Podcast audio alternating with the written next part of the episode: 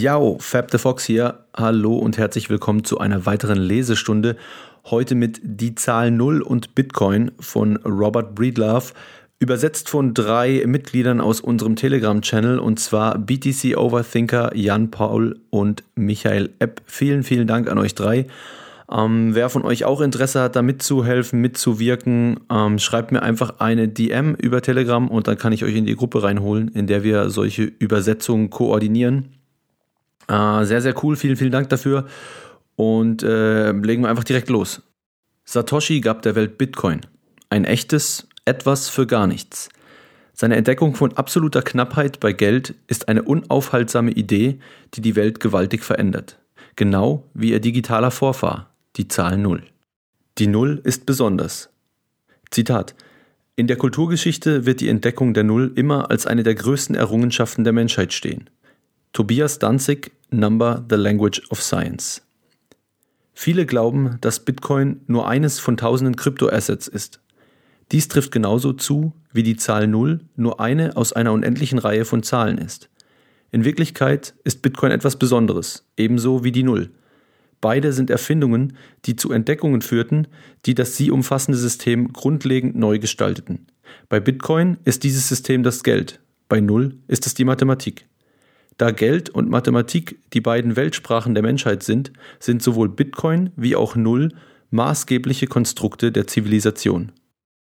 Während des größten Teils der Geschichte hatte die Menschheit kein Konzept von Null. Ein Verständnis davon ist uns nicht angeboren. Ein Symbol musste erst erfunden und dann den nachfolgenden Generationen kontinuierlich beigebracht werden.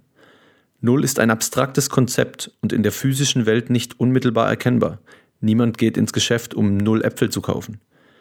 Um dies besser zu verstehen, werden wir einen langen Weg entlang spazieren, der mehr als 4000 Jahre Menschheitsgeschichte abdeckt, die schließlich dazu führte, dass die Null Teil der empirischen Grundfeste der Moderne wurde. Ziffern, die Symbole für Zahlen sind, sind die größten Abstraktionen, die jemals von der Menschheit erfunden wurden. Praktisch alles, womit wir interagieren, ist am besten in numerischer, quantifizierbarer oder digitaler Form erfassbar. Mathematik, die Sprache der Zahlen, wurde ursprünglich aus dem praktischen Wunsch heraus entwickelt, Dinge zu zählen, egal ob es die Menge an Fischen im täglichen Fang war oder die Anzahl der Tage seit dem letzten Vollmond. Viele alte Zivilisationen entwickelten rudimentäre Zahlensysteme. Im Jahr 2000 vor Christus verwendeten die Babylonier, die es nicht schafften, die Null begrifflich zu fassen, zwei Symbole in verschiedenen Anordnungen, um einzelne Zahlen zwischen 1 und 60 zu erzeugen. Man sieht jetzt hier ein äh, Bild mit der äh, Schrift, den Zahlen äh, der Babylonier. Ihr findet natürlich alle Bilder im äh, verlinkten Artikel. Der Artikel ist natürlich in den Show Notes verlinkt.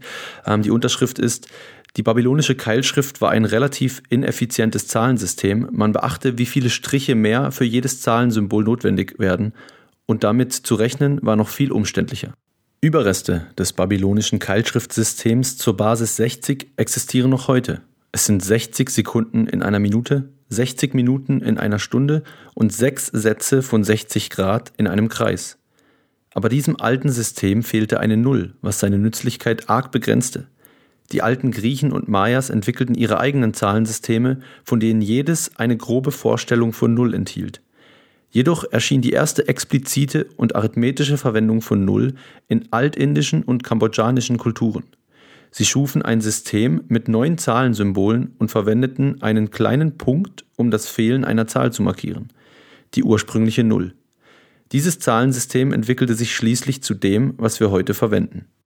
Im 7. Jahrhundert entwickelte der indische Mathematiker Brahmagupta Regeln für die Null bei Addition, Subtraktion, Multiplikation und Division, obwohl er ein wenig mit dem letzten kämpfte, wie es Denker noch jahrhundertelang nach ihm tun würden.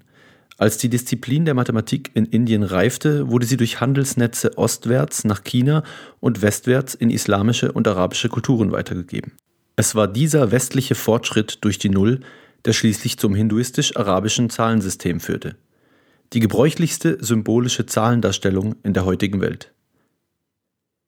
Die Ökonomisierung der Mathematik. Als die Null rund 300 Jahre später im Hochmittelalter Europa erreichte, stieß sie auf starken ideologischen Widerstand.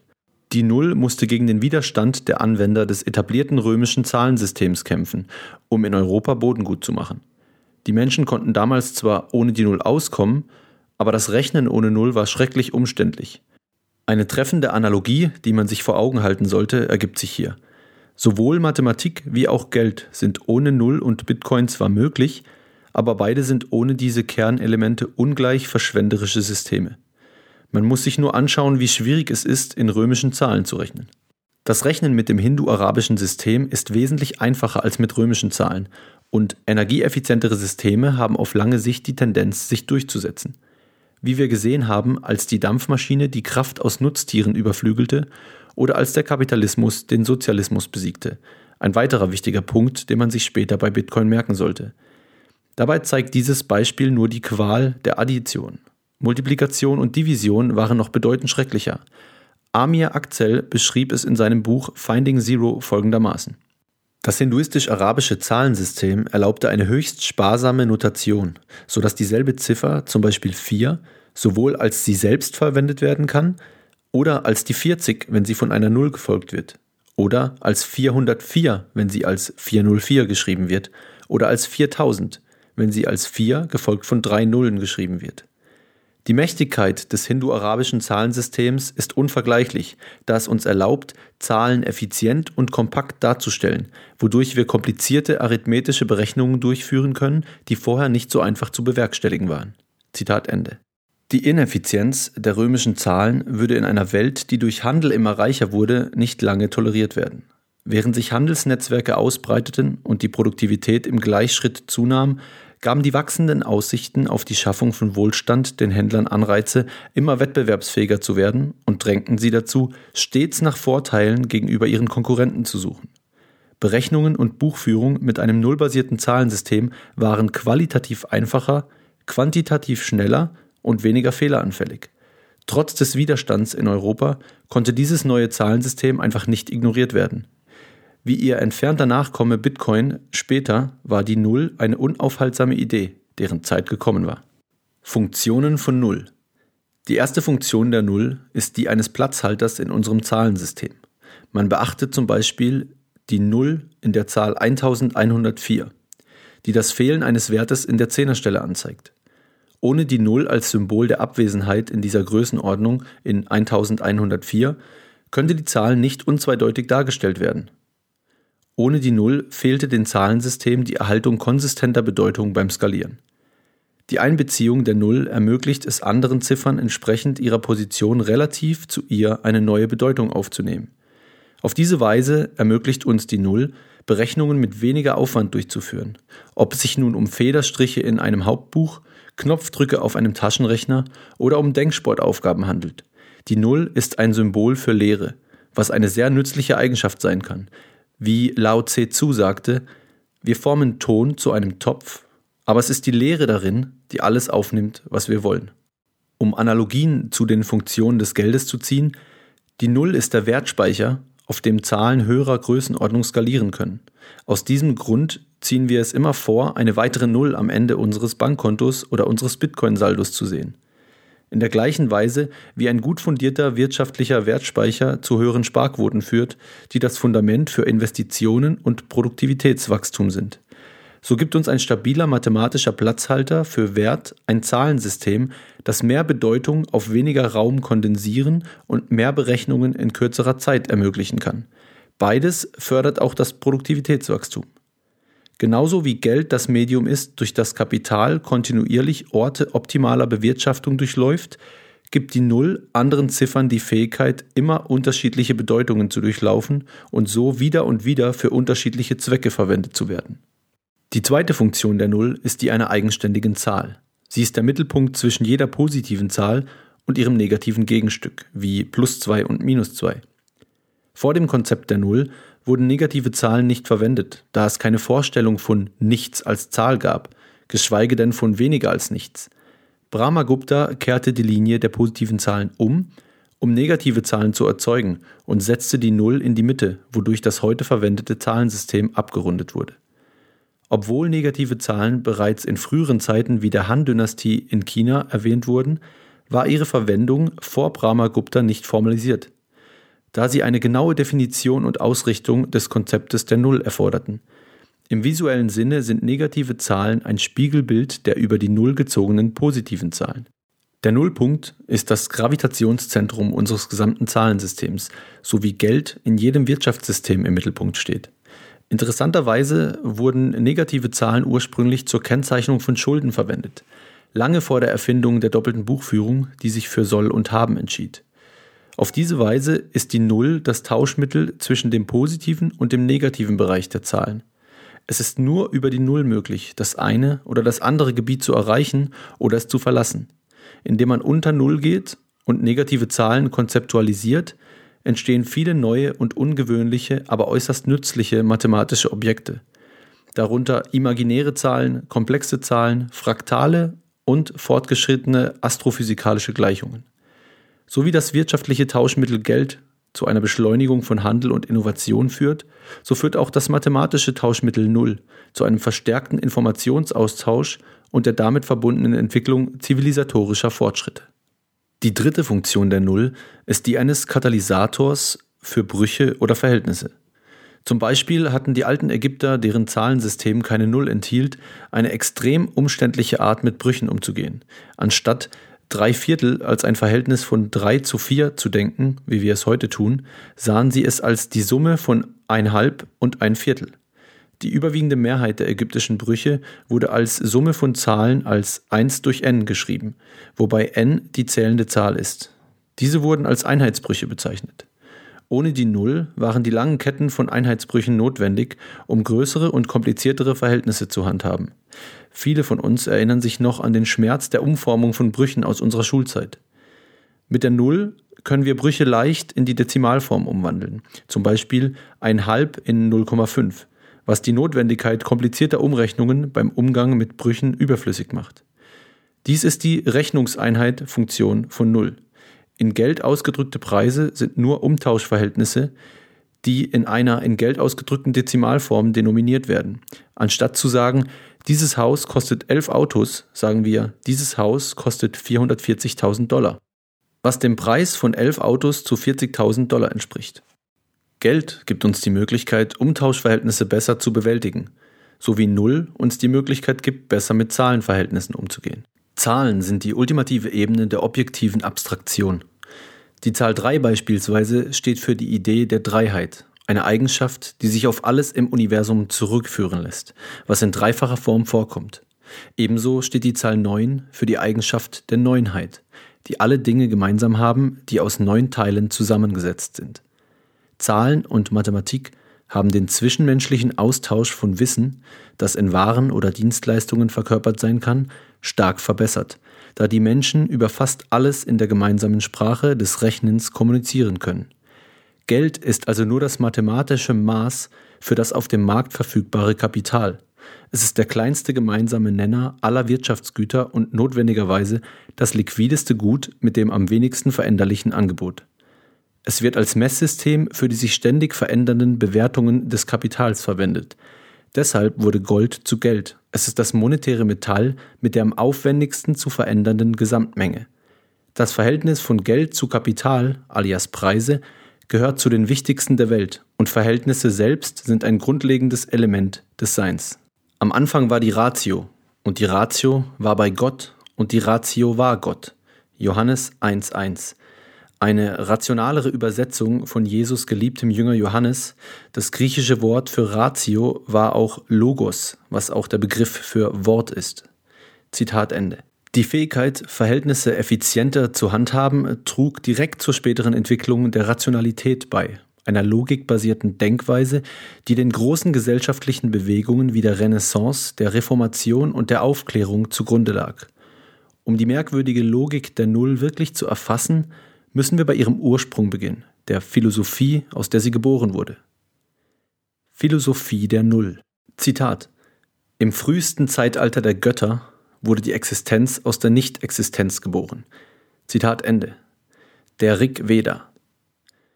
Null entstand aus der bizarren Logik des antiken Ostens. Interessanterweise war der Buddha selbst ein bekannter Mathematiker.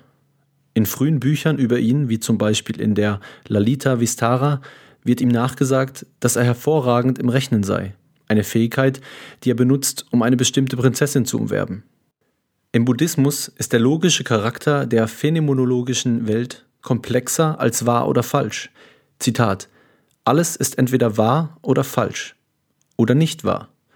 Oder beides, wahr und nicht wahr, oder weder wahr noch unwahr. Das ist die Lehre des Herrn Buddha. Zitat Ende.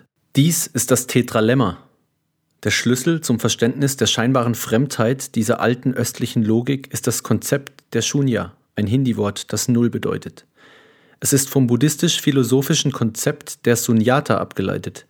Das letztendliche Ziel der Meditation ist die Erlangung der Erleuchtung oder eines idealen Zustandes des Nirvana, was gleichbedeutend ist mit der vollständigen Entleerung von Gedanken, Wünschen und weltlichen Bedingungen. Das Erreichen dieser absoluten Lehre ist der Zustand des Seins und der Shunyata, ein philosophisches Konzept, das eng mit der Lehre verbunden ist. Wie der buddhistische Schriftsteller Thich Nhat Hanh es beschreibt, Zitat, Die erste Tür der Befreiung ist die Lehre, Shunyata.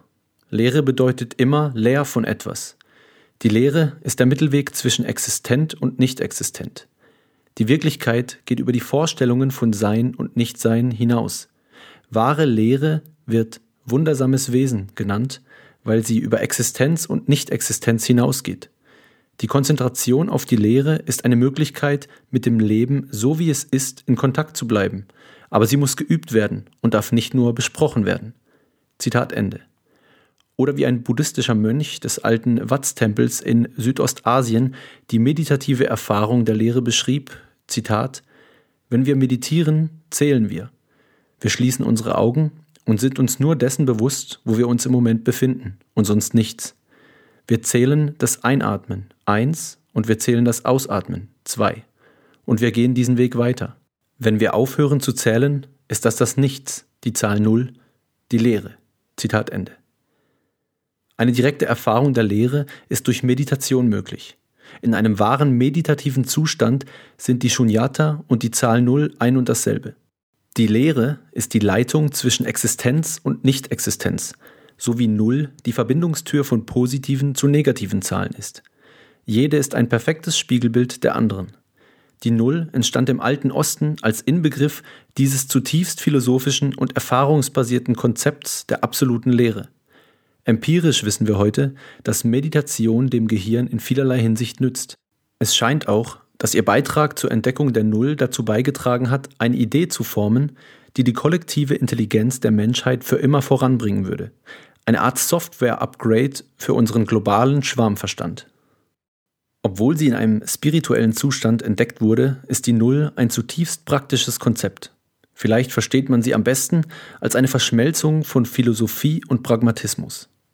Wenn wir über die Null in das Gebiet der negativen Zahlen gehen, begegnen wir den imaginären Zahlen, die eine Basiseinheit der Quadratwurzel von minus 1 haben und durch den Buchstaben i bezeichnet wird. Die Zahl i ist paradox. Betrachten wir die Gleichung plus minus x plus 1 ist gleich 0. Die einzig möglichen Antworten sind die positive Quadratwurzel von minus 1 in Klammer i und die negative Quadratwurzel von minus 1 in Klammer minus i oder i hoch 3. Wenn man in eine höhere Dimension aufsteigt, ergibt die Gleichung plus minus x hoch 3 plus 1 ist gleich 0 die möglichen Antworten plus 1 oder minus 1. Diese Antworten wechseln weiterhin zwischen dem realen und dem imaginären Bereich ab, da die ihnen zugrunde liegenden Formeln höher potenzieren. Wenn wir sie im realen und imaginären Bereich visualisieren, finden wir eine auf Null zentrierte Rotationsachse mit Orientierungen, die an das Tetralemma erinnern. Eine wahr in Klammer 1, eine nicht wahr in Klammer i, eine sowohl wahr als auch nicht wahr in Klammer minus 1 oder i Quadrat und eine weder wahr noch nicht wahr in Klammer minus i oder i hoch 3. Durch das Tor der Null in die Bereiche der negativen und imaginären Zahlen zu gehen, bietet eine stufenlose Form der Logik im Vergleich zu der diskreten Entweder-oder-Logik die gemeinhin Aristoteles und seinen Anhängern zugeschrieben wird. Dieser Rahmen ist weniger schwarz-weiß als das binäre aristotelische Logiksystem, das auf wahr oder falsch basierte, und bietet viele Abstufungen der Logik, eine genauere Abbildung der vielen Grautöne, die wir in der Natur finden.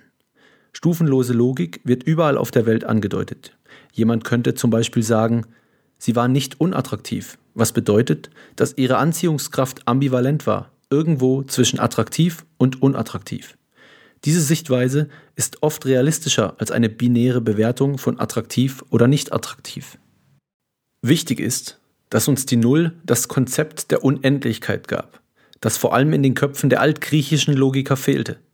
Die Drehungen um Null durch die reelle und imaginäre Zahlenachse lassen sich mathematisch in ein dreidimensionales Modell namens Riemann-Sphäre hochskalieren. In dieser Struktur sind Null und Unendlichkeit geometrische Spiegelungen voneinander und können sich blitzschnell durch mathematische Permutation transponieren. Immer am entgegengesetzten Pol dieser dreidimensionalen mathematischen Interpretation des Tetralemmas finden wir die Zwillingsunendlichkeit von Null. Die Zwillingspolaritäten von Null und Unendlichkeit ähneln Yin und Yang, wie Charles Seife, Autor von Zero Biography of a Dangerous Idea, sie beschreibt, Zitat, Null und Unendlichkeit sahen sich immer verdächtig ähnlich. Multiplizieren Sie Null mit irgendetwas und Sie erhalten Null. Multiplizieren Sie die Unendlichkeit mit irgendetwas und Sie erhalten Unendlichkeit. Dividiert man eine Zahl durch Null, so erhält man Unendlichkeit. Dividiert man eine Zahl durch Unendlichkeit, so erhält man Null. Die Addition von Null zu einer Zahl lässt diese unverändert.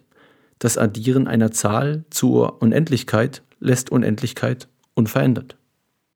In der östlichen Philosophie machte die Verwandtschaft von Null und Unendlichkeit Sinn. Nur in einem Zustand des absoluten Nichts können Möglichkeiten unendlich werden. Die buddhistische Logik beharrt darauf, dass alles endlos ineinander verschlungen ist. Ein riesiges Kausalnetz, in dem alles unerbittlich miteinander verbunden ist, so dass kein einziges Ding wirklich als unabhängig betrachtet werden kann. Als etwas, das seine eigene isolierte, nicht voneinander abhängige Essenz hat. In dieser Sichtweise ist allein die Wechselbeziehung einzige Quelle der Wahrheitsfindung. Diese für ihre Lehren grundlegende Wahrheit ist das, was Buddhisten das voneinander abhängig miteinander entstehen nennen, was bedeutet, dass alle Dinge voneinander abhängen. Die einzige Ausnahme von dieser Wahrheit ist das Nirvana, die Befreiung von den endlosen Zyklen der Reinkarnation. Im Buddhismus führt der einzige Weg zum Nirvana durch die reine Leerheit. In einigen alten buddhistischen Texten heißt es, das wirklich Absolute und das wirklich Freie muss nichts sein. In diesem Sinne war die Erfindung von Null etwas Besonderes. Sie kann als Entdeckung des absoluten Nichtseins betrachtet werden einer latenten Qualität der Realität, die zuvor in der Philosophie oder in Wissenssystemen wie der Mathematik nicht vorausgesetzt wurde. Ihre Entdeckung würde sich als emanzipatorische Kraft für die Menschheit erweisen, da Null die Grundlage für die mathematisierte, softwaretaugliche Realität der Bequemlichkeit ist, in der wir heute leben. Null war die Befreiung, die tief in der Meditation entdeckt wurde, ein Überbleibsel der Wahrheit, das in unmittelbarer Nähe des Nirvana gefunden wurde, ein Ort, an dem man auf universelles, unbegrenztes und unendliches Bewusstsein stößt. Gottes Reich in uns. Für Buddhisten war Null ein Flüstern des Universums, von Dharma, von Gott. Paradoxerweise würde Null letztendlich die Institution zerstören, die ihre Machtstruktur durch Monopolisierung des Zugangs zu Gott aufgebaut hat.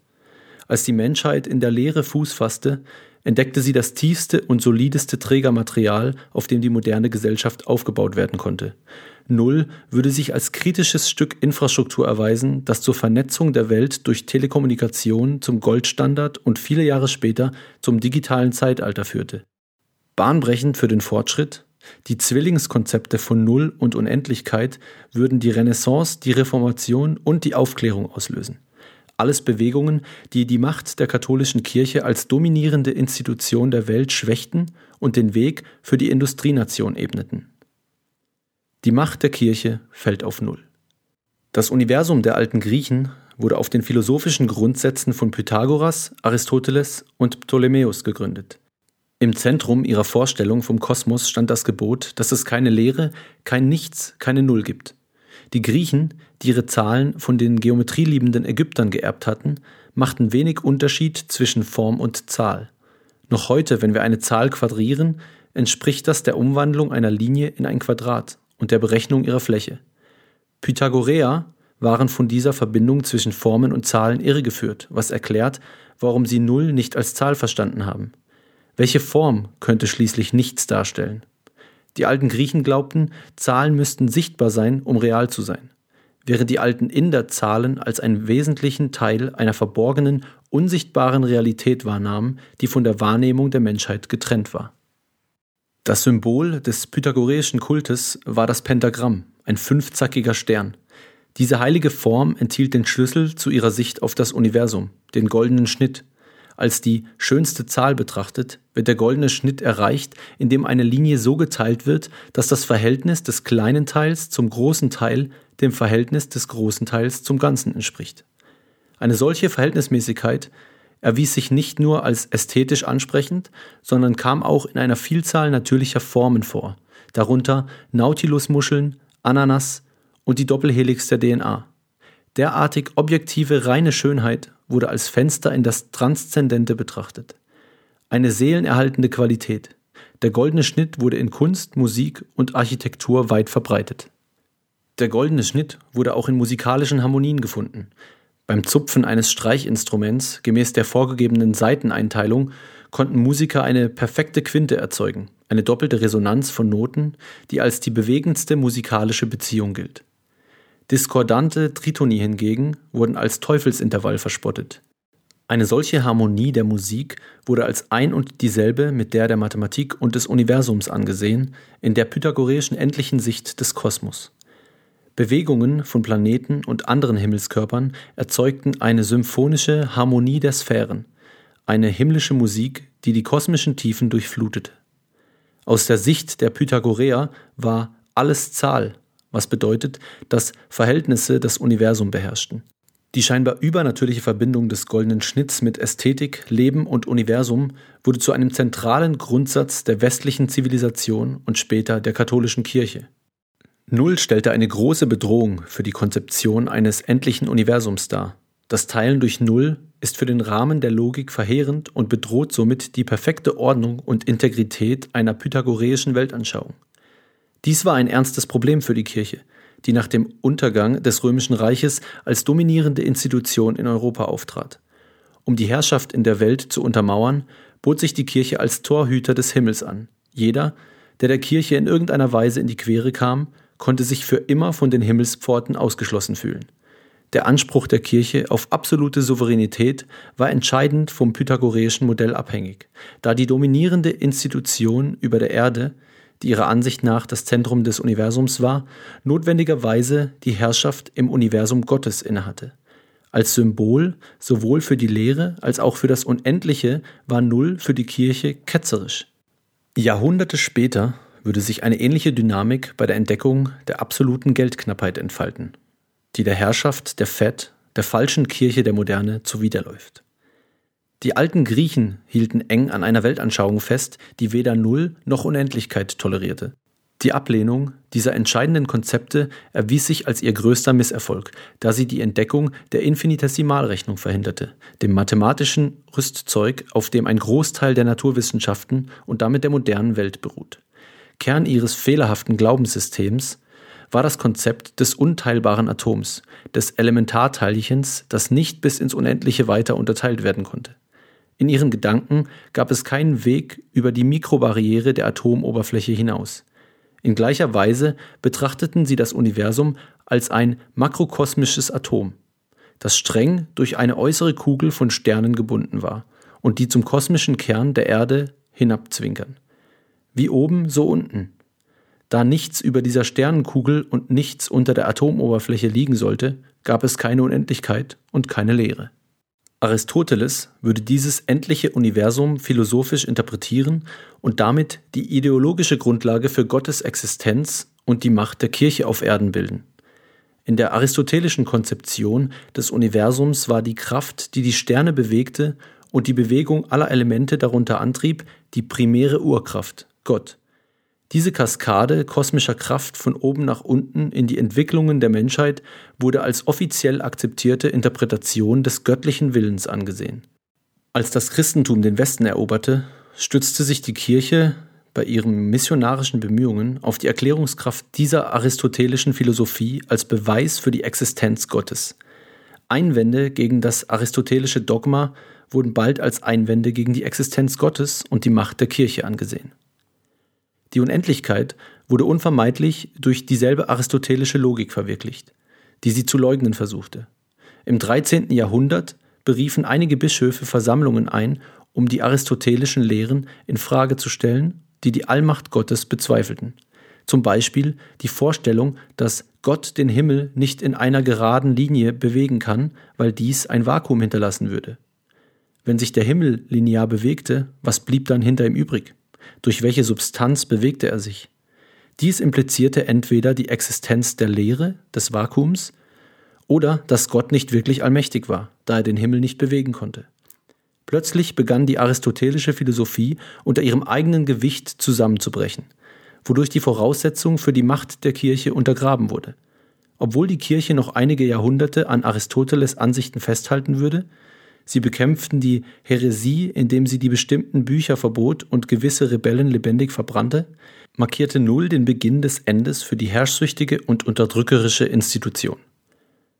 Ein unendliches Universum bedeutete, dass es zumindest eine Vielzahl von Planeten gab, von denen viele möglicherweise ihre eigenen Bevölkerungen und Kirchen hatten. Die Erde war nicht länger das Zentrum des Universums. Warum also sollte die Kirche eine universelle Herrschaft innehaben? In einem großen ideologischen Wandel, der Jahrhunderte später die Erfindung von Bitcoin vorwegnahm, wurde Null zur Idee, die den Klammergriff der Kirche auf die Menschheit brach. Ebenso wie die absolute Knappheit des Geldes den Würgegriff der Fed über die heutige Welt bricht. In einem Echo der Geschichte können wir moderneren Menschen wieder die Entdeckung des Nichts hören, das anfängt, alles zu verändern. Null war der glatte Stein, der Goliath ins Gesicht geschleudert wurde. Ein Todesstoß für die Vorherrschaft der Kirche. Von einer unaufhaltsamen Idee getroffen, würde der Absturz dieser unterdrückerischen Institution dem Aufstieg des Nationalstaates Platz machen, dem dominierenden institutionellen Modell der Moderne. Null. Ein ideologisches Schwergewicht. Die im Dogma der Kirche indoktrinierte Christenheit lehnte es zunächst ab, Null zu akzeptieren, da dies mit einer Urangst vor der Lehre verbunden war. Die unaufhaltsame Verbindung von Null mit Nichts und Chaos machte es in den Augen der meisten Christen zu dieser Zeit zu einem furchterregenden Konzept. Aber die Fähigkeit von Null, ehrliche Gewichte und Maße zu unterstützen, ein zentrales biblisches Konzept, würde sich als wichtiger erweisen als die Gegenmaßnahmen der Kirche. In einer auf Handel aufgebauten Welt brauchten Händler Null wegen ihres überlegenen arithmetischen Nutzens. Wie Pierre Simon Laplace sagte, Null ist eine tiefgreifende und wichtige Idee, die uns jetzt so einfach erscheint, dass wir ihre wahren Verdienste ignorieren können. Aber ihre Einfachheit und die große Leichtigkeit, die sie allen Berechnungen verlieh, haben unsere Arithmetik an die erste Stelle der nützlichen Erfindungen gesetzt. Zitat Ende. Im 13. Jahrhundert begannen Wissenschaftler wie der renommierte italienische Mathematiker Fibonacci sich für die Null einzusetzen, was dem hindu-arabischen System half, in Europa an Glaubwürdigkeit zu gewinnen. Als der Handel zu blühen begann und in der Welt beispiellosen Wohlstand erzeugte, wechselte die Mathematik von rein praktischen Anwendungen zu immer abstrakteren Aufgaben, wie Alfred North Whitehead sagte, Zitat, der springende Punkt an Null ist, dass wir sie nicht im täglichen Leben verwenden müssen. Niemand geht aus, um keinen Fisch zu kaufen. Sie ist in gewisser Weise die zivilisierteste aller Kardinalzahlen und ihr Gebrauch wird uns nur durch die Bedürfnisse gepflegter Denkmuster aufgezogen. Zitat Ende. Als unser Denken anspruchsvoller wurde, wurden es auch unsere Anforderungen an die Mathematik. Werkzeuge wie der Abakus stützten sich auf einen Satz von aufgefädelten Rechensteinen, um den Überblick über Mengen zu behalten und Berechnungen durchzuführen. Ein Abakus war wie ein antiker Taschenrechner, und als die Verwendung von Null in Europa populär wurde, fanden Wettbewerbe zwischen Benutzern des Abakus, die Abakisten, und des neu angekommenen hindu-arabischen Zahlensystems, der Algoristen, statt, um zu sehen, wer komplexe Berechnungen schneller lösen konnte. Mit etwas Training konnten Algoristen Abakisten beim Rechnen leicht abhängen. Wettbewerbe wie diese führten zum Niedergang des Abakus als nützliches Werkzeug, hinterließen jedoch immer noch bleibende Spuren in unserer Sprache. Die Worte Kalkül, Calculus und Calcium sind alle vom lateinischen Wort für Kiesel abgeleitet, Calculus. Vor der Einführung hindu-arabischer Ziffern mussten Geldzähler den Abakus oder ein Zählbrett verwenden, um Wertströme zu verfolgen. Die Deutschen nannten das Zählbrett auch Rechenbank, weshalb Geldverleiher letztlich als Banken bekannt wurden. Banken verwendeten nicht nur Zählbretter, sondern auch Kerbhölzer, um die Kreditvergabe zu verfolgen. Der Geldwert eines Kredites wurde auf die Seite eines Holzstücks geschrieben und in zwei Teile geteilt, wobei der Kreditgeber das längere Teilstück behält, woher letztlich der englische Begriff des Stockholders, Aktionär, stammt. Trotz ihres überlegenen Nutzens fürs Geschäft verachteten Regierungen die Null. Im Jahr 1299 verbot Florenz das hindu-arabische Zahlensystem. Wie bei vielen tiefgreifenden Innovationen sah sich die Null einem vehementen Widerstand durch fest verwurzelte Machtstrukturen gegenüber, die durch ihre Existenz bedroht waren. Italienische Händler verwendeten weiterhin das nullbasierte Zahlensystem, nun allerdings gesetzeswidrig, und begannen sogar damit, verschlüsselte Nachrichten zu übertragen.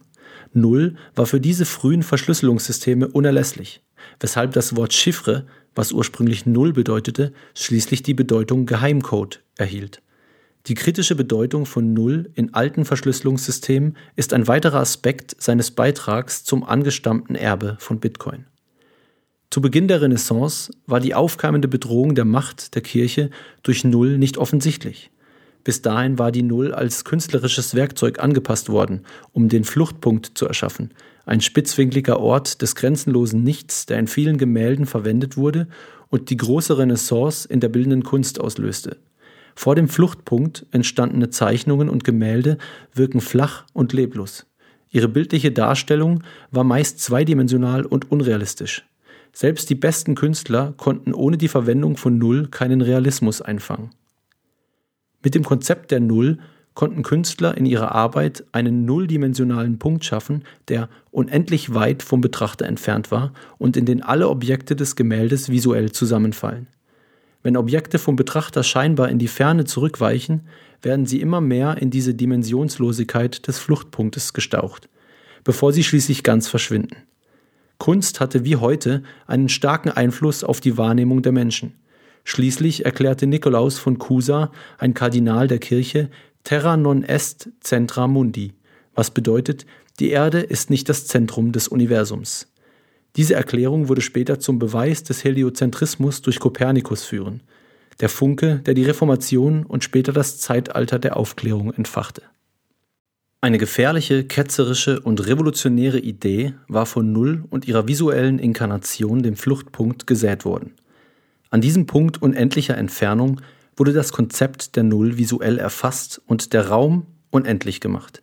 Wie Seife es beschreibt, Zitat, es war kein Zufall, dass Null und Unendlichkeit im Fluchtpunkt miteinander verbunden sind, so wie das Multiplizieren mit Null dazu führt, dass die Zahlenreihe zu einem Punkt schrumpft, hat der Fluchtpunkt dazu geführt, dass der größte Teil des Universums in einem winzigen Punkt sitzt.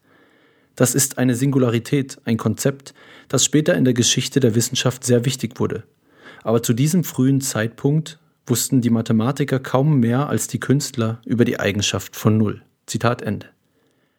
Der Zweck des Künstlers ist es, die Gegenwart zu mythologisieren. Dies zeigt sich in einem Großteil der konsumistischen Trash-Art, die in unserer gegenwärtigen von Fiat-Währungen befeuerten Welt produziert wird. Renaissance-Künstler, die oft auch Mathematiker, also echte Renaissance-Männer waren, arbeiteten eifrig in einer Übereinstimmung mit diesem Zweck. Da der Fluchtpunkt im Gleichschritt mit der weltweiten Verbreitung von Null zu einem immer beliebteren Element der Kunst wurde. Tatsächlich sorgte die Kunst für eine erhebliche Triebkraft von Null durch die Gedankenwelt der Menschheit. Moderne, das Zeitalter der Einsen und Nullen. Schließlich wurde die Null zum Eckpfeiler der Infinitesimalrechnung bzw. Analysis. Ein innovatives mathematisches System, das es den Menschen ermöglichte, mit immer kleineren Einheiten fertig zu werden, die sich der Null näherten, aber die logische Falle, durch Null teilen zu müssen, geschickt vermieden. Dieses neue System gab der Menschheit unzählige neue Möglichkeiten, seine Umgebung zu verstehen und zu erfassen. Verschiedene Disziplinen wie Chemie, Ingenieurwesen und Physik sind alle auf die Analysis angewiesen, um ihre Funktionen in der heutigen Welt erfüllen zu können. Null dient als Quellwasser vieler technologischer Durchbrüche, von denen einige zusammen in die wichtigste Erfindung der Geschichte einfließen würden, Bitcoin. Null schlug ein Loch und schuf ein Vakuum im Rahmenwerk der Mathematik und zerschmetterte die aristotelische Philosophie, auf der die Macht der Kirche beruhte. Heute schlägt Bitcoin ein Loch und schafft ein Vakuum im Markt für Geld. Es tötet keynesianische Wirtschaft, die propagandistische Machtbasis des Nationalstaates, zusammen mit seinem Diebstahlapparat der Zentralbank. In der Moderne ist Null zu einem gefeierten Werkzeug in unserem mathematischen Arsenal geworden. Da das binäre numerische System heute die Grundlage der modernen Computerprogrammierung bildet, war Null für die Entwicklung digitaler Werkzeuge wie Personal Computer, Internet und Bitcoin von entscheidender Bedeutung. Erstaunlicherweise lassen sich alle modernen Wunder, die durch digitale Technologien ermöglicht werden, auf die Erfindung einer Figur für numerisches Nichts durch einen alten indischen Mathematiker zurückführen. Brahmagupta gab der Welt ein echtes Etwas für Nichts. Eine Großzügigkeit, die Satoshi einige Jahrhunderte später nachahmen würde. Wie Akzel sagt, Zitat, Zahlen sind unsere größte Erfindung und Null ist der Schlussstein des gesamten Systems. Zitat Ende. Eine Zusammensetzung aus unzähligen Nullen und Einsen, Binärcode, führte zur Verbreitung und Standardisierung von Kommunikationsprotokollen, so wie es auch in der Internetprotokollsuite verkörpert ist. Während die Menschen frei mit diesen neuen Tools experimentierten organisierten sie sich nach den nützlichsten Protokollen wie HTTP, TCP/IP und so weiter. Die Verknöcherung digitaler Kommunikationsstandards bildete das Substrat, auf dem neue gesellschaftliche Hilfsmittel wie E-Mail, Mitfahrgelegenheiten und Mobile Computing aufgebaut wurde. Die neueste und wohl größte dieser digitalen Innovationen ist das nicht inflationierbare, nicht konfiszierbare und unaufhaltsame Geld namens Bitcoin. Ein häufiges Missverständnis über Bitcoin ist, dass es heute nur eines von Tausenden von Kryptoassets auf der Welt ist. Man kann dieses Missverständnis verzeihen, da unsere heutige Welt viele nationale Währungen beheimatet.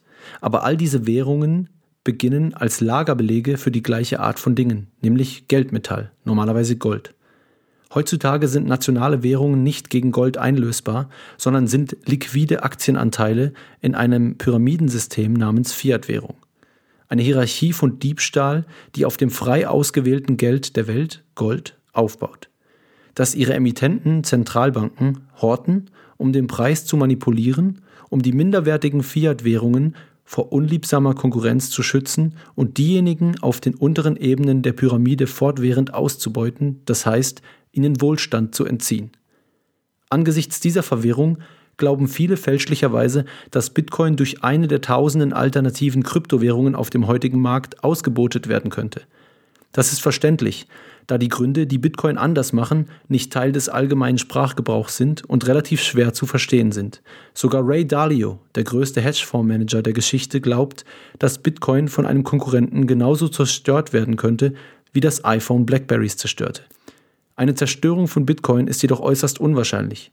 Bitcoin ist eine pfadabhängige einmalige Erfindung.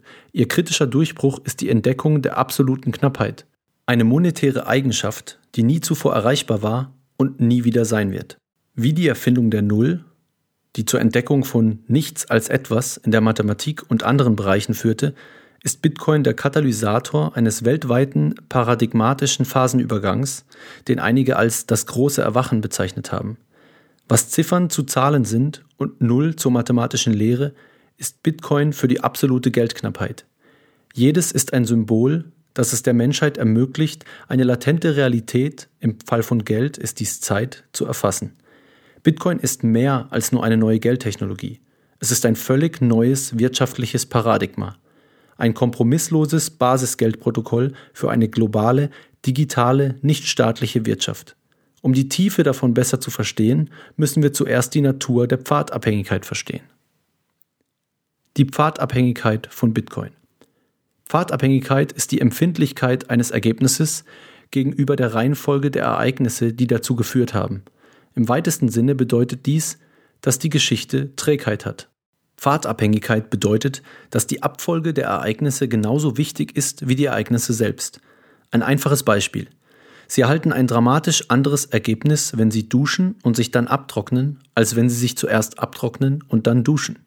Die Pfadabhängigkeit ist in komplexen Systemen aufgrund ihrer hohen Vernetzung und zahlreicher, oft unvorhersehbarer Wechselbeziehungen besonders verbreitet.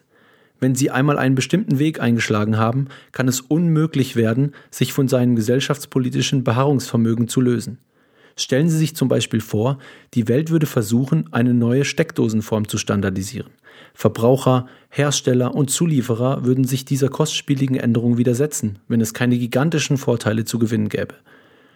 Um diese Neustandardisierung zu koordinieren, wäre entweder eine dramatisch effizientere Technologie, eine Pull-Methode, von der die Menschen profitieren können, oder eine Organisation, die die Änderung erzwingen kann, eine Push-Methode, bei der die Menschen gezwungen wären, sich angesichts einer entsprechenden Bedrohung anzupassen. Erforderlich, um die Änderung zu erzwingen. Pfadabhängigkeit ist der Grund, warum Ereignisse im gesellschaftspolitischen Bereich häufig technische Entwicklungen beeinflussen. US-Bürger erlebten einen pfadabhängigen Widerstand aus erster Hand, als ihre Regierung in den 1970er Jahren einen letztlich gescheiterten Versuch unternahm, auf das metrische System umzusteigen. Bitcoin wurde als einzigartige Technologie in die Welt eingeführt.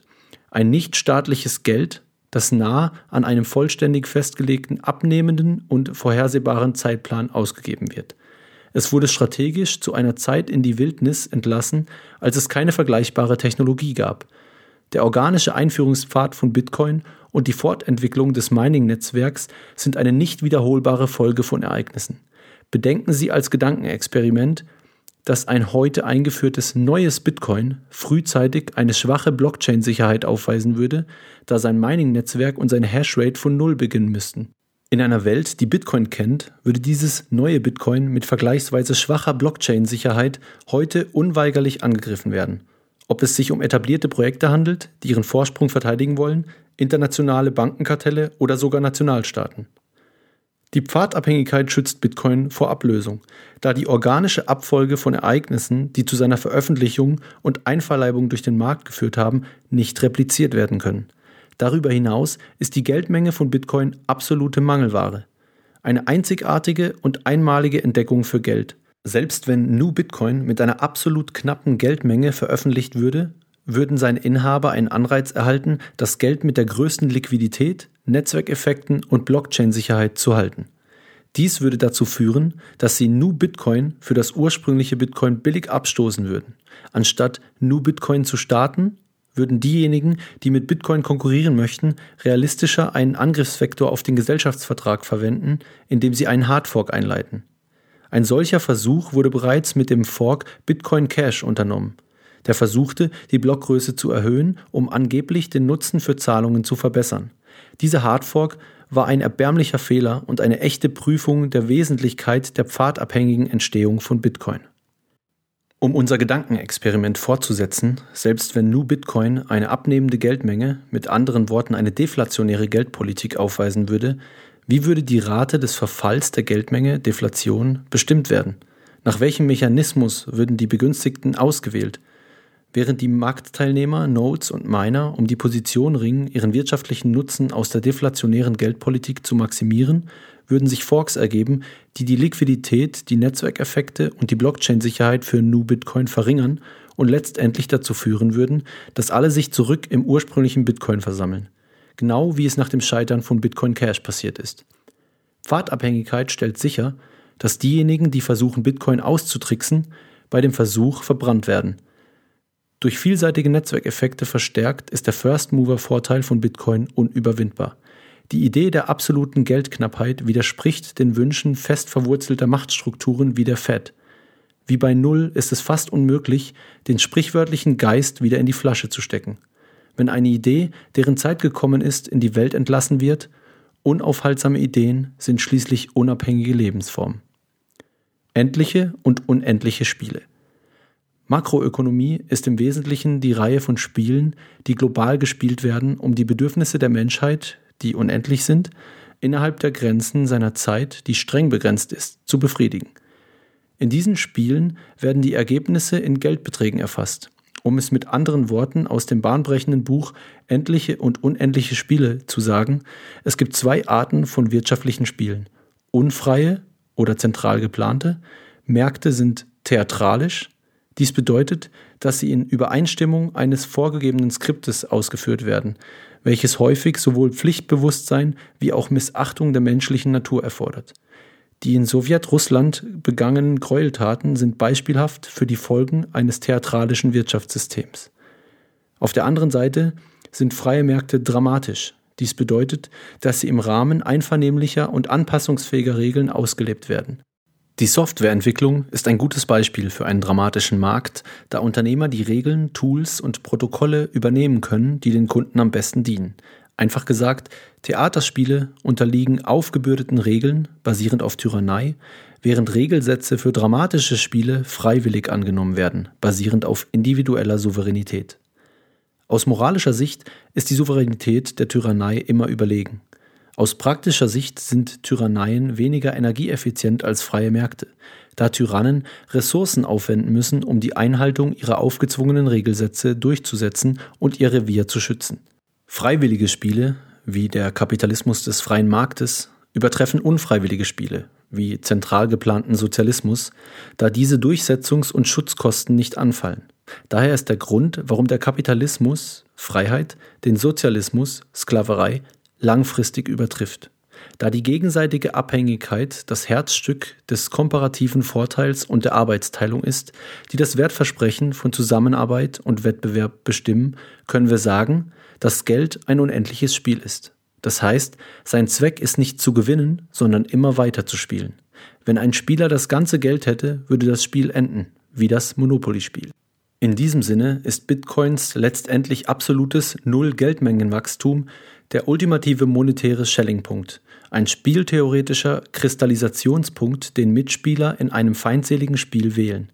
In der Spieltheorie ist ein Spiel jede Situation, in der es Gewinner oder Verlierer geben kann. Eine Strategie, ein Prozess zur Entscheidungsfindung und ein Schellingpunkt, die Standardstrategie für Spiele, in denen sich die Spieler nicht vollständig vertrauen können, wie bei Geld.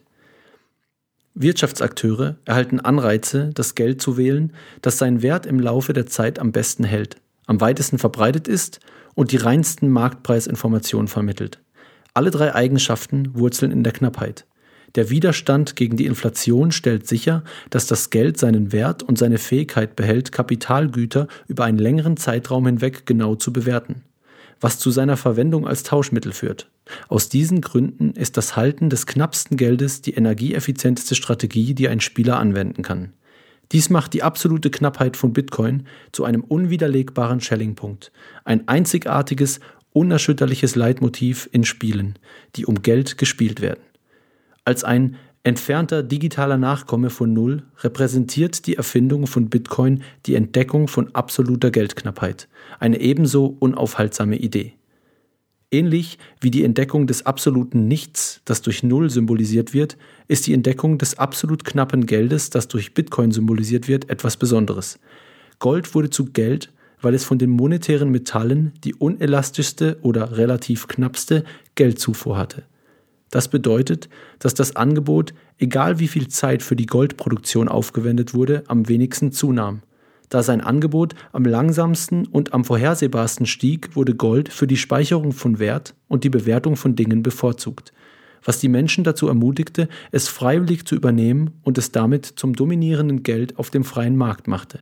Vor Bitcoin war Gold der monetäre Schellingpunkt der Welt das den Handel auf eine Weise erleichterte, die die Notwendigkeit minimierte, anderen Spielern zu vertrauen. Wie sein digitaler Vorfahre Null ist Bitcoin eine Erfindung, die die Austauscheffizienz durch Reinheit von Informationsübertragungen radikal verbessert. Für Null bedeutete dies, mehr Bedeutung pro nahegelegener Ziffer zu vermitteln. Für Bitcoin bedeutet dies, bedeutungsvollere Preissignale zu generieren.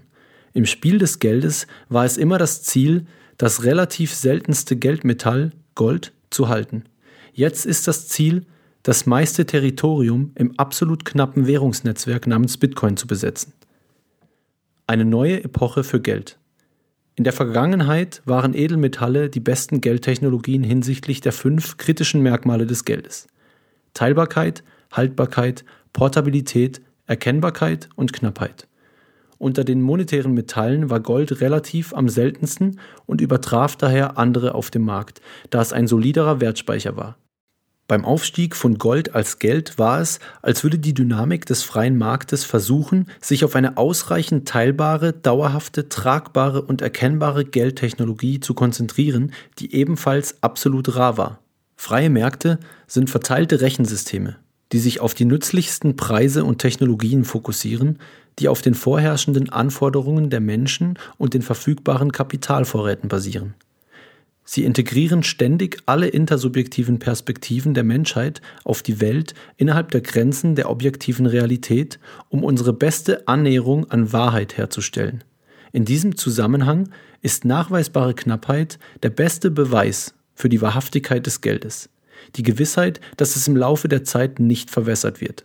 Als ein Prä-Bitcoin-Gedankenexperiment Wäre ein neues Gold in der Erdkruste entdeckt worden, vorausgesetzt, es wäre größtenteils gleichmäßig über die Erdoberfläche verteilt und in diesen fünf monetären Merkmalen genau mit Gold vergleichbar, mit der Ausnahme, dass es knapper wäre, hätte die Dynamik des freien Marktes dazu geführt, dass es als Geld ausgewählt worden wäre, da es so viel näher an der absoluten Knappheit wäre, was es zu einem besseren Mittel zur Speicherung von Werten und zur Ausbreitung von Preissignalen gemacht hätte.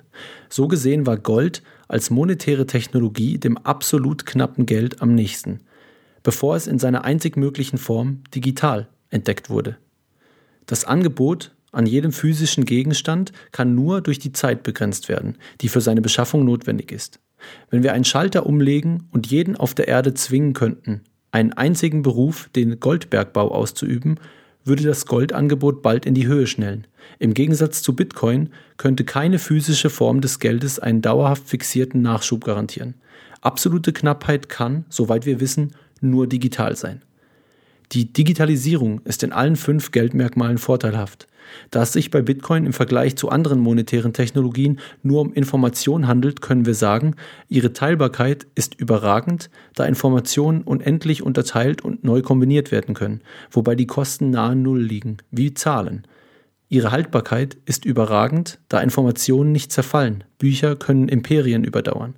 Ihre Portabilität ist überragend, da Informationen sich mit Lichtgeschwindigkeit bewegen können, dank der Telekommunikation und ihre Erkennbarkeit ist überragend, da Informationen die objektiv am besten erkennbare Substanz im Universum sind, wie das geschriebene Wort. Schließlich und äußerst kritisch, da Bitcoin algorithmisch und thermodynamisch eine absolut knappe Geldmenge erzwingt, können wir sagen, dass seine Knappheit unendlich ist, so knapp wie die Zeit, die die Substanz Geld in erster Linie symbolisieren soll. Zusammengenommen machen diese Eigenschaften das absolut knappe digitale Geld auf dem Markt scheinbar unbezähmbar. In der gleichen Weise wie die Zahl 0 unserem numerischen System die Skalierung und leichtere Berechnung ermöglicht, gibt Geld einer Wirtschaft die Fähigkeit zur sozialen Skalierung, indem es den Handel und die wirtschaftliche Berechnung vereinfacht. Einfach ausgedrückt, Knappheit ist wesentlich für den Nutzen des Geldes und eine Geldmenge mit null Wachstum stellt eine perfekte Knappheit dar was Bitcoin zu einer so perfekten Geldtechnologie macht, wie sie die Menschheit noch niemals hatte. Absolute Knappheit ist ein monumentaler monetärer Durchbruch. Da Geld nach seiner Reflexivität bewertet wird, was bedeutet, dass die Wahrnehmung der Investoren über seine zukünftige Austauschbarkeit seine gegenwärtige Bewertung beeinflusst, untermauert Bitcoins perfekt vorhersehbares und endliches zukünftiges Angebot eine beispiellose Expansionsrate der Marktkapitalisierung.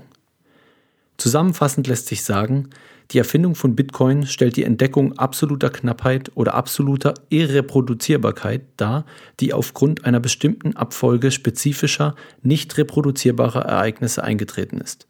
Jeder Versuch, ein absolut knappes oder abnehmend geliefertes Geld in die Welt einzuführen, würde wahrscheinlich unter Bitcoin zusammenbrechen, wie wir beim Bitcoin Cash Fork gesehen haben. Absolute Knappheit ist eine einmalige Entdeckung, genau wie Heliozentrismus oder jeder andere bedeutende wissenschaftliche Paradigmenwechsel. In einer Welt, in der es Bitcoin bereits gibt, ist eine erfolgreiche Einführung über ein Proof-of-Work-System aufgrund der Pfadabhängigkeit nicht mehr möglich. Ein weiterer Grund, warum Bitcoin nicht durch eine andere Kryptowährung, der diesen Konsensmechanismus verwendet, repliziert oder zerstört werden kann. An diesem Punkt scheint es, dass die absolute Knappheit an Geld wirklich eine einmalige Entdeckung ist, die ebenso wenig gestört werden kann, wie das Konzept der Null gestört werden kann. Ein echter Bitcoin-Killer würde einen völlig neuen Konsensmechanismus und ein neues Verteilungsmodell erfordern, mit einer Umsetzung, die von einer beispiellos organisierten Gruppe von Menschen überwacht wird. Bis heute wurde nichts erdacht, das diesen Anforderungen auch nur annähernd gerecht werden könnte. So wie es bisher immer nur ein analoges Geld gegeben hat, wird es wahrscheinlich auch immer nur ein digitales Gold geben. Aus den gleichen quantifizierbaren Gründen wurde ein auf Null basierendes Zahlensystem zu einem dominierenden mathematischen Protokoll und der Kapitalismus schlägt den Sozialismus aus dem Feld. Die absolute Knappheit des Angebots von Bitcoin wird weiterhin alle anderen monetären Protokolle auf seinem Weg zur globalen Vorherrschaft übertrumpfen. Zahlen sind die grundlegenden Abstraktionen, die unsere Welt beherrschen. Die Null ist der Fluchtpunkt der mathematischen Landschaft. Im Bereich des zwischenmenschlichen Wettbewerbs und der Zusammenarbeit ist Geld die vorherrschende Abstraktion, die unser Verhalten beherrscht. Geld entsteht auf natürliche Weise als das am meisten handelbare Gut innerhalb einer Gesellschaft. Dazu gehört der Austausch mit anderen und mit unserem zukünftigen Selbst. Knappheit ist die Eigenschaft des Geldes, die es ihm erlaubt, über die Zeit hinweg seinen Wert zu behalten, der es uns ermöglicht, es mit unserem zukünftigen Selbst gegen die entgangenen Opportunitätskosten zu tauschen. Die Dinge, für die wir sonst unser Geld hätten eintauschen können, wenn wir nicht beschlossen hätten, es zu behalten. Knappes Geld gewinnt an Wert, wenn unsere Produktivität wächst. Aus diesen Gründen neigt die knappste Technologie, die ansonsten ausreichende monetäre Eigenschaften, Teilbarkeit, Haltbarkeit, Erkennbarkeit, Übertragbarkeit aufweist, dazu, zu Geld zu werden. Einfach ausgedrückt, das relativ knappste Geld gewinnt. In diesem Sinne, was für die Mathematik die Null ist, ist für das Geld die absolute Knappheit. Es ist eine erstaunliche Entdeckung, ein Fenster in die Leere, genau wie sein Vorgänger Null. Bitcoin ist die globale wirtschaftliche Singularität, das ultimative monetäre Gravitationszentrum, ein exponentieller Verschlinger von liquiden Werten in der Weltwirtschaft, der Inbegriff von Zeit und der Nullpunkt des Geldes. Fiat-Währungen fallen immer auf Null. Die Null hat sich als Eckpfeiler unseres Zahlensystems bewährt, da sie skalierbar, umkehrbar und leicht konvertierbar ist. Mit der Zeit wird sich Bitcoin als wichtigstes Netzwerk im globalen Wirtschaftssystem erweisen, indem es die gesellschaftliche Skalierbarkeit erhöht, eine Umkehrung der Machtverteilung in der Wirtschaft bewirkt und unsere Kultur wieder mit dem Naturrecht in Einklang bringt. Bitcoin wird Selbstbestimmung wieder auf die individuelle Ebene zurückführen, anstatt diese der institutionellen Ebene zu überlassen, wie es heute der Fall ist. All dies dank seines besonderen Vorfahren, der Null. Planwirtschaft auf dem Markt für Geld alias Geldsozialismus stirbt. Diese tyrannische Finanzhierarchie hat das weltweite Wohlstandsgefälle vergrößert, einen immerwährenden Krieg finanziert und ganze Gemeinwesen ausgeplündert, um angeschlagene Institutionen zu retten. Eine Rückkehr zum freien Geldmarkt ist der einzige Weg, um die Verwüstungen zu heilen, die sie in den letzten mehr als 100 Jahren angerichtet hat. Im Gegensatz zu Zentralbankern, die fehlbare Menschen sind, die politischem Druck nachgeben, Menschen durch das Drucken von Geld auszuplündern, beugt sich die Geldpolitik von Bitcoin niemandem. Ihr ist alles scheißegal. Und in einer Welt, in der die Zentralbanken einfach Nullen dranhängen können um fremden Reichtum zu stehlen, ist die einzige Hoffnung der Menschen ein Scheißegal-Geld, das weder konfisziert noch inflationiert und auch nicht gestoppt werden kann. Bitcoin wurde speziell als Gegenmaßnahme zur expansiven Geldpolitik, auch bekannt als Vermögenseinziehung durch Inflation, durch die Zentralbanker konzipiert. Bitcoin ist eine echte von 0 auf 1 Erfindung, eine Zero-to-One Innovation. Eine Innovation, die die Gesellschaft tiefgreifend verändert, anstatt nur zu einem schrittweisen Fortschritt beizutragen. Bitcoin läutet ein neues Paradigma für Geld, Nationalstaaten und Energieeffizienz ein. Vor allem verspricht es, den Kreislauf der Kriminalität zu durchbrechen, indem die Regierungen kontinuierlich Gewinne privatisieren durch Seniorage und Verluste sozialisieren durch Inflation. Immer wieder hat eine übermäßige Inflation Gesellschaften auseinandergerissen. Doch die Lektionen der Geschichte bleiben wieder einmal ungehört. Hier sind wir nun. Die Stunde Null. Wie lange wird der monetäre Sozialismus noch das bestehende Wirtschaftsmodell bleiben? Der Countdown hat bereits begonnen. 10, 9, 8, 7, 6, 5, 4, 3, 2, 1, abheben. Raketentechniker warten vor der Zündung immer auf die Null. Countdowns enden immer zur Stunde Null. Ölpreiskriege in Eurasien, eine globale Pandemie, eine beispiellos expansive geldpolitische Reaktion und eine weitere vierjährige Halbierung der Bitcoin-Inflationsrate. 2020 wird schnell zur Stunde Null für Bitcoin. Inflationsrate und gesellschaftliches Wohlergehen stehen in einem umgekehrten Zusammenhang. Je zuverlässiger ein Wert über die Zeit gespeichert werden kann, desto mehr Vertrauen kann unter den Marktteilnehmern aufgebaut werden. Wenn der Ursprung des Geldes von der wirtschaftlichen Realität abgetrennt wird, wie es geschah, als die Goldbindung gebrochen und die Fiat-Währung geboren wurde, dann tendiert sein Angebot unweigerlich in die Unendlichkeit.